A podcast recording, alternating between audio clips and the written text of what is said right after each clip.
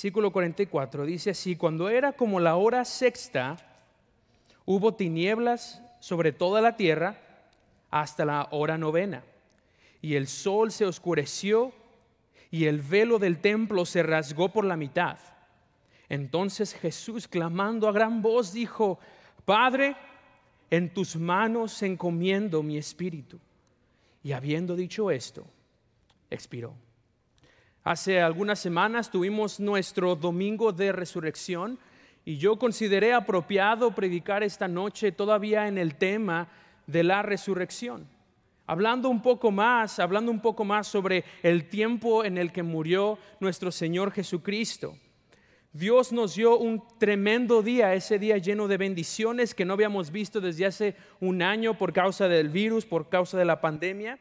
Y no solamente en lo personal, pero también en lo, en lo espiritual fue una gran bendición para mí, ya que mientras nosotros recordábamos lo que el Señor había hecho por nosotros en la cruz y su sacrificio que ah, ah, eh, nos ayuda para nuestra eternidad, yo me ponía a pensar en algo, en una pregunta un poco personal y no pude evitar pensar, Israel, si tú hubieras estado ahí, hablamos mucho, ¿verdad?, sobre las burlas que, por la que nuestro Señor Jesús pasó y los golpes y, toda esa clase de, de abusos, pero yo me, estaba, yo me puse a pensar, si Israel, si tú hubieras estado ahí, ¿tú dónde estarías exactamente? ¿Serías uno de los que gritaban, crucifícanle? ¿O sería uno de los seguidores de Jesús? Yo me puse a, yo me cuestioné a mí mismo en ese momento y en mi corazón, ¿dónde, en qué lugar estaría parado yo? ¿Y qué tal usted? Si usted se pregunta lo mismo, si usted hubiera estado presente el día que crucificaban a Jesús, ¿cuál hubiera sido su respuesta? De haber estado usted ahí presente durante todas las burlas, durante las palizas, durante los latigazos, los insultos y muerte de Jesús, ¿cuál hubiera sido su reacción? ¿A cuál grupo habría apoyado? Tal vez no lo sabemos ahora, pero lo que sí sabemos es que al menos hubo tres grupos o tres tipos de respuestas en aquel día. Lucas, eh, en, este pasaje que vamos a leer, da una corta descripción sobre las respuestas que hubo aquel día en el Calvario después de que Jesús dio su último aliento. La respuesta de los soldados romanos, la respuesta de la multitud y la respuesta de los conocidos de Cristo. Es una forma apropiada que Lucas usó para cerrar con la historia de la muerte de Jesús, porque estas respuestas en realidad no fueron respuestas malas fueron respuestas buenas. Cada reacción fue una reacción correcta. Cada grupo respondió exactamente como debían de responder. Los romanos respondieron de una manera eh, apropiada. La multitud reaccionó de manera apropiada. Y los conocidos de Jesús también reaccionaron de una manera apropiada. Entonces, estas tres respuestas, vamos a ver esta noche, nos dan una imagen completa de la respuesta completa que necesitamos tener nosotros. El día de hoy vamos a, ver estas tres respuestas como una sola y nos preguntaremos, ¿cuál es mi respuesta? Vamos a orar. Padre Celestial, gracias por esta noche y gracias Señor, primeramente por morir por nosotros en la cruz. Gracias por ese regalo de la eternidad que tú nos diste, Señor, y gracias, Señor, porque no nos abandonaste, porque a la primer señal de pecado hace muchos años tú no diste la espalda, tú no, nos, tú no nos abandonaste, tú no nos dejaste a la deriva, sino que ideaste un plan perfecto para alcanzarnos a todos y cada uno de nosotros. Gracias por tu sangre preciosa, gracias por la oportunidad, la bendición que me das de estar aquí y exponer tu palabra. Te amamos en el nombre de Cristo Jesús. Amén. Como forma de introducción, Quisiera darle las gracias a ustedes por permitirme estar aquí. Gracias al pastor Collins, agradezco mucho por la oportunidad y la, confianza que él me da de, predicar y, de, hacerlo, y de hacerlo seguido y pues tenerme con el grupo de jóvenes. Y agradezco a los jóvenes que están aquí presentes y que ah, decidieron venir aquí y escuchar el mensaje. Este es su eh, estudio bíblico.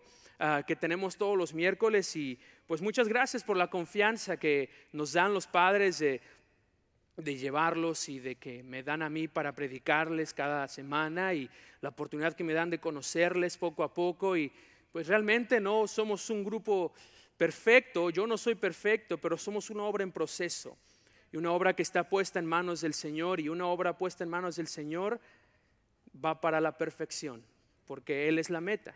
Amén. Y estoy, estoy agradecido por esa oportunidad. Y vamos a entrar de lleno al mensaje de esta noche. Vamos a leer juntos el versículo 47 y hablar sobre la primera respuesta.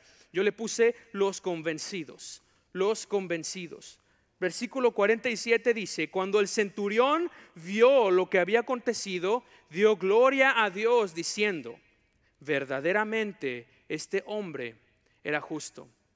Para ah, completar eh, con la información de este, de este punto, tenemos primero que entender qué clase de personas eran los centuriones, qué clase de personas eran los soldados romanos. En primer lugar, quiero que sepamos que el centurión era un líder de más de 100 hombres era uno de los líderes más importantes de toda Roma, eh, aprobado y probado en guerras y por, medio de muchas dificultades muy particulares. ¿Qué, quiero decir? Un centurión no estaba ahí nada más porque sí.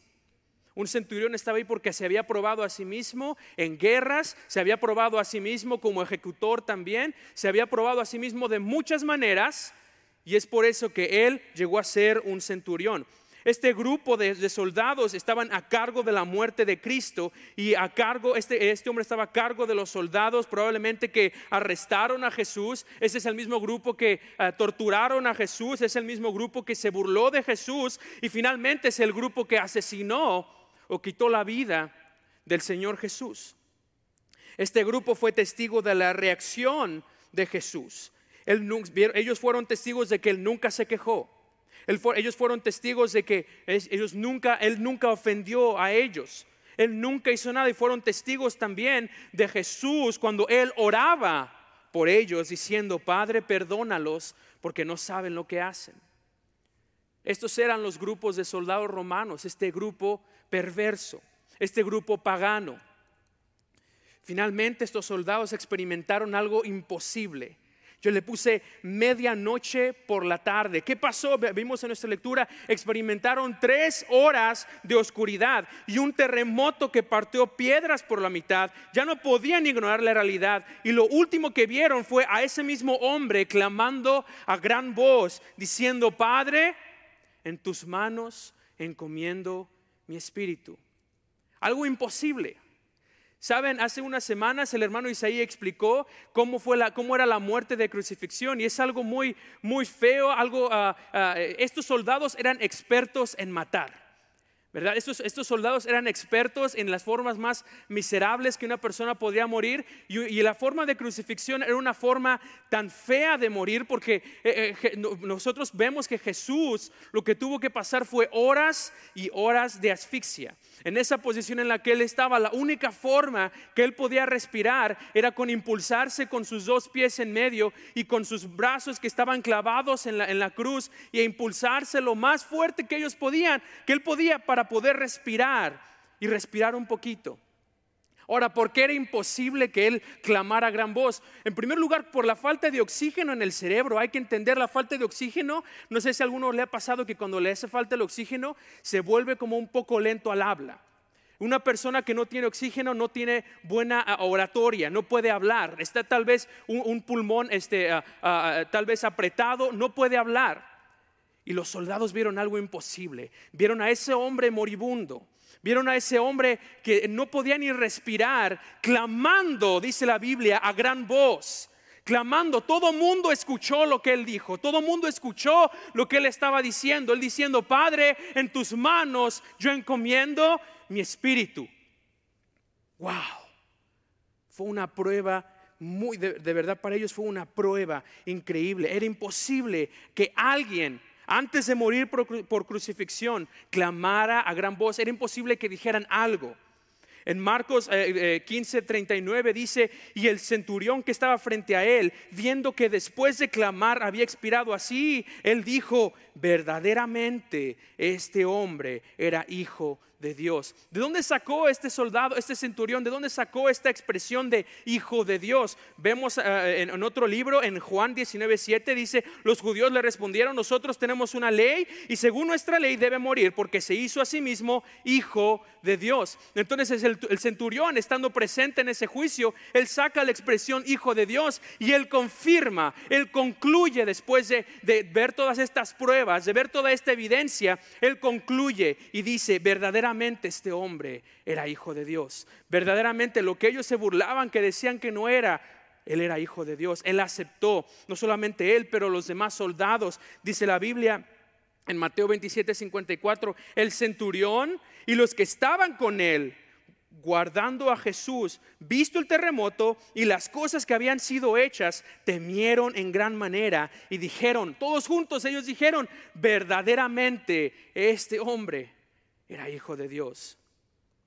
Temieron en gran manera. Quiero que noten esa frase, temieron en gran manera. Esta fue la misma expresión que es usada en la Biblia cuando Pedro, Juan y Santiago están en el monte de la transfiguración. Ellos temieron al Cristo transfigurado en gloria, al igual que estos soldados temieron a ese Cristo crucificado. Y aún así crucificado, y aún así casi muerto, ellos temieron a ese Cristo porque ellos pudieron aceptar, ese hombre es hijo de Dios. Ese hombre era hijo de Dios. La evidencia fue convincente. Este es el tipo de temor, hermanos, que es una reacción típica cuando te das cuenta la verdad de quién es Jesús no un invento del cristianismo, no un profeta más entre todos los demás, no un Dios falso entre Buda, no, no, alguien más, sino de hecho Él es el Hijo del Dios viviente. Y eso fue lo que ellos se dieron cuenta. Se dieron cuenta que se burlaron, que torturaron y mataron al Hijo de Dios. No dijeron ellos justo como,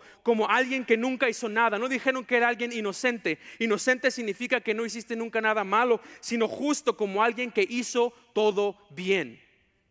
Ese, el Hijo de Dios. Estos soldados romanos creyeron y temieron en Jesús como el Hijo de Dios. Soldados idólatras, soldados romanos paganos, soldados de corazón duro, creyeron que este hombre era el Hijo de Dios.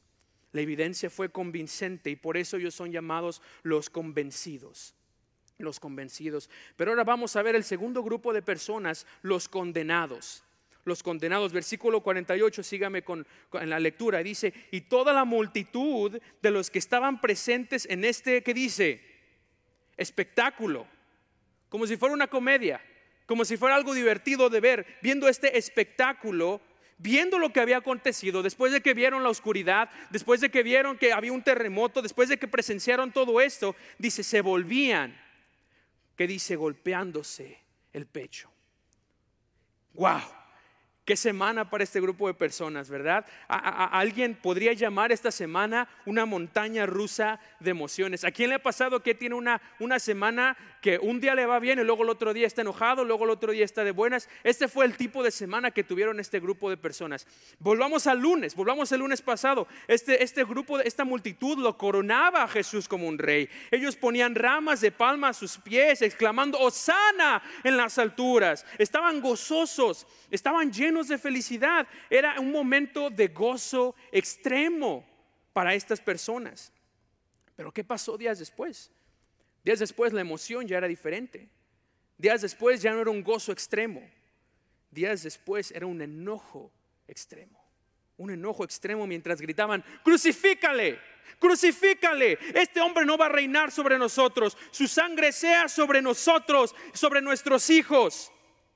Estos hombres de, de un gozo extremo se movieron a un enojo extremo, una montaña rusa de emociones. Y ahora, en el versículo 48, vemos otra emoción extrema que ellos sintieron, miedo. Un miedo extremo, un horror. Lo que comenzó como una comedia se convirtió en una tragedia cuando la presencia de Dios se manifestó en ellos por medio de oscuridad y terremotos. Noten la frase cuando dice golpear el pecho.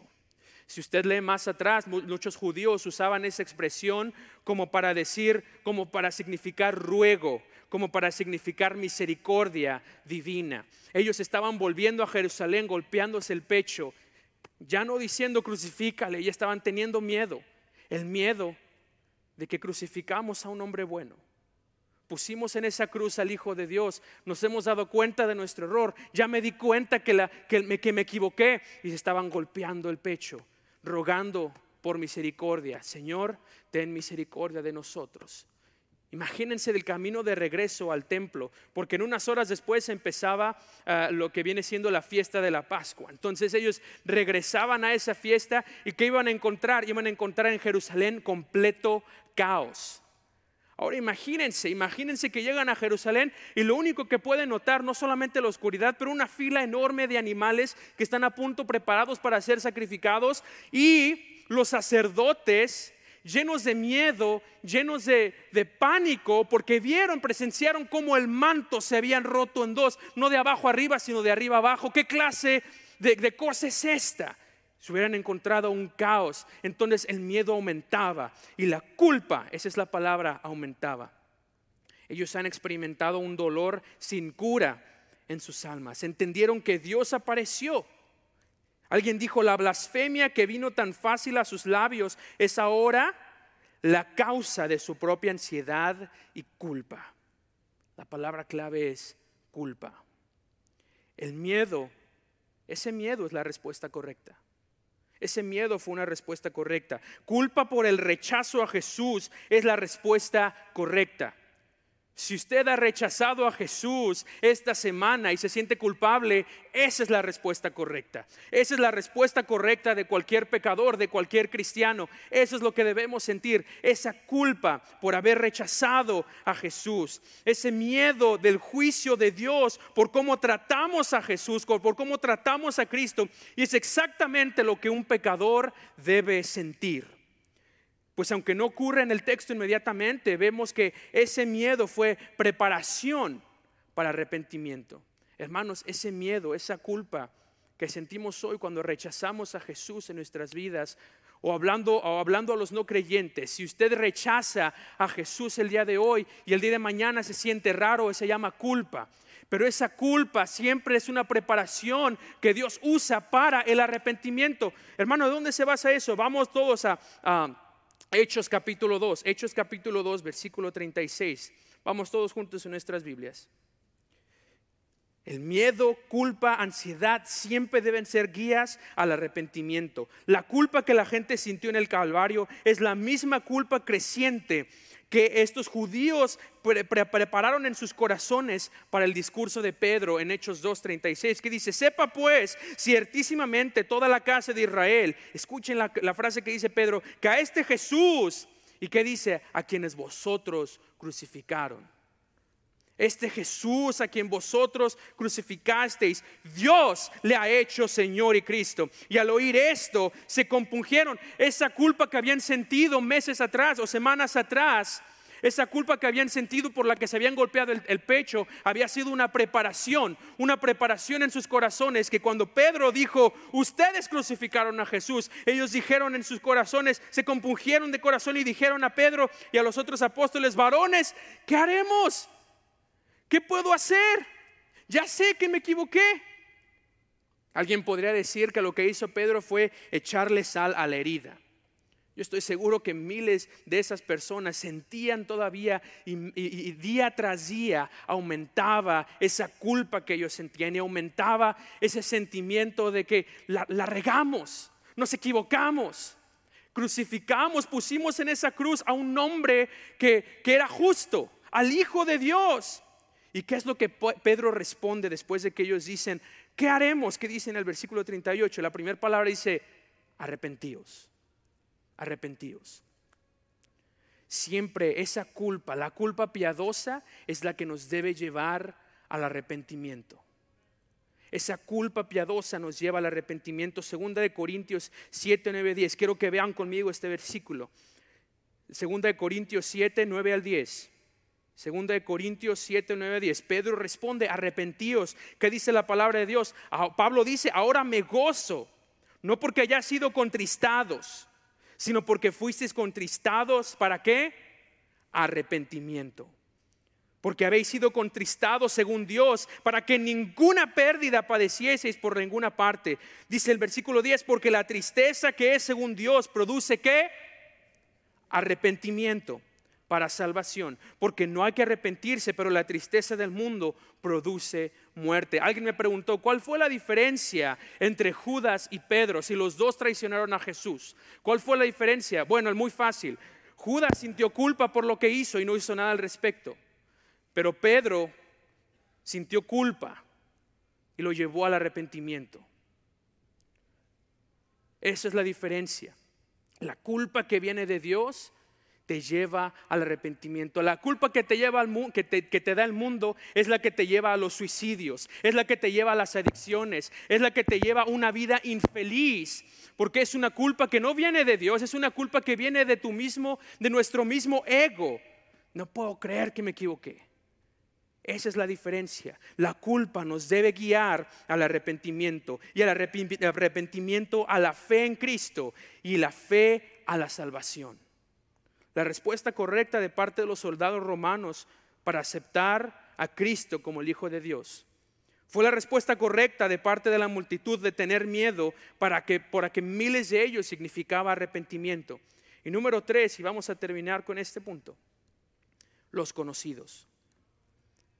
Vimos a los convencidos, vimos a los condenados y vimos a los, vemos ahora a los conocidos versículo 49, dice, pero todos sus conocidos y las mujeres que la habían seguido desde Galilea estaban lejos mirando estas cosas. Por cierto, ¿usted conoce a Jesús o conoce de Jesús? ¿Conoce a Dios o conoce de Dios? No es lo mismo que yo diga conozco del presidente a que, a que yo diga conozco al presidente. Cuando yo digo conozco al presidente, significa que él ha venido a mi casa, que él ha comido cena conmigo, que eh, hemos jugado a Xbox juntos o lo que sea. Eso es lo que significa conocer a alguien. Pero conocer de alguien es lo mismo que yo conozco al presidente. Yo lo he visto en la tele. Yo lo he visto cuando yo he escuchado de él cuando la gente habla de él. Y muchas veces así es como conocemos a Dios. Conocemos a Dios o conocemos de Dios. Eso fue gratis, hermanos. Eso. Juan capítulo 19, 25, 27. ¿Cómo sabemos eh, nosotros quiénes eran esos conocidos? Ahí dicen Juan 19, 25, 27. Estaban junto a la cruz de Jesús, su madre y la hermana de su madre, María, mujer de Cleofas y María Magdalena, cuando vio Jesús a su madre, al discípulo a quien él amaba, que estaba presente, dijo a su madre, mujer, he ahí tu hijo. Después dijo al discípulo, he aquí tu madre. Desde aquella hora el discípulo la recibió en su casa. Note que primero dice, Juan dice que ellos estaban junto a la cruz. Pero ahora vemos en, Lucas 23, eh, 49 que estaban a lo lejos. ¿Es una, e, e, eso, eso, está, ¿Eso está opuesto? No.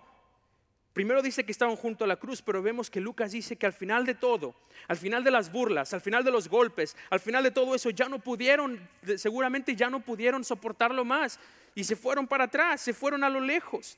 Ellos ya estaban allá probablemente atónitos de lo que estaba pasando, en shock, no había más palabras que decir. Lo único que hacían era mirar desde lejos, como diciendo, ya acabó, está bien, eso es todo, ya es el final. El Hijo de Dios sabemos quién es, sabemos que Él era el Hijo de Dios, pero ya se terminó. Fue bueno tenerlo mientras duró mirar sin comentar nada, atónitos. Ellos saben que Él es el Hijo de Dios, pero no pueden comprender lo que está pasando, como vemos más adelante en el capítulo 24, 13 del camino de Maús. Muchos de ellos no entendían qué es lo que había pasado, incluso después de la resurrección. Ellos no estaban entendiendo, pero no pueden, e-, ellos están sorprendidos porque todo ha terminado, están en shock. Y, y esa también es la respuesta correcta.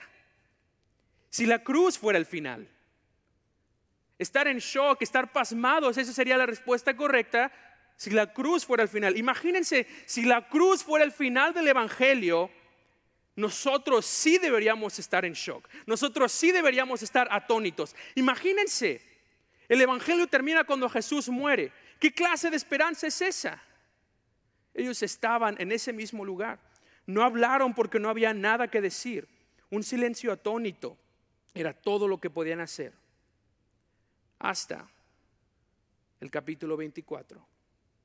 Las mujeres y sus conocidos, un domingo en la mañana, se dan cuenta, Él está vivo.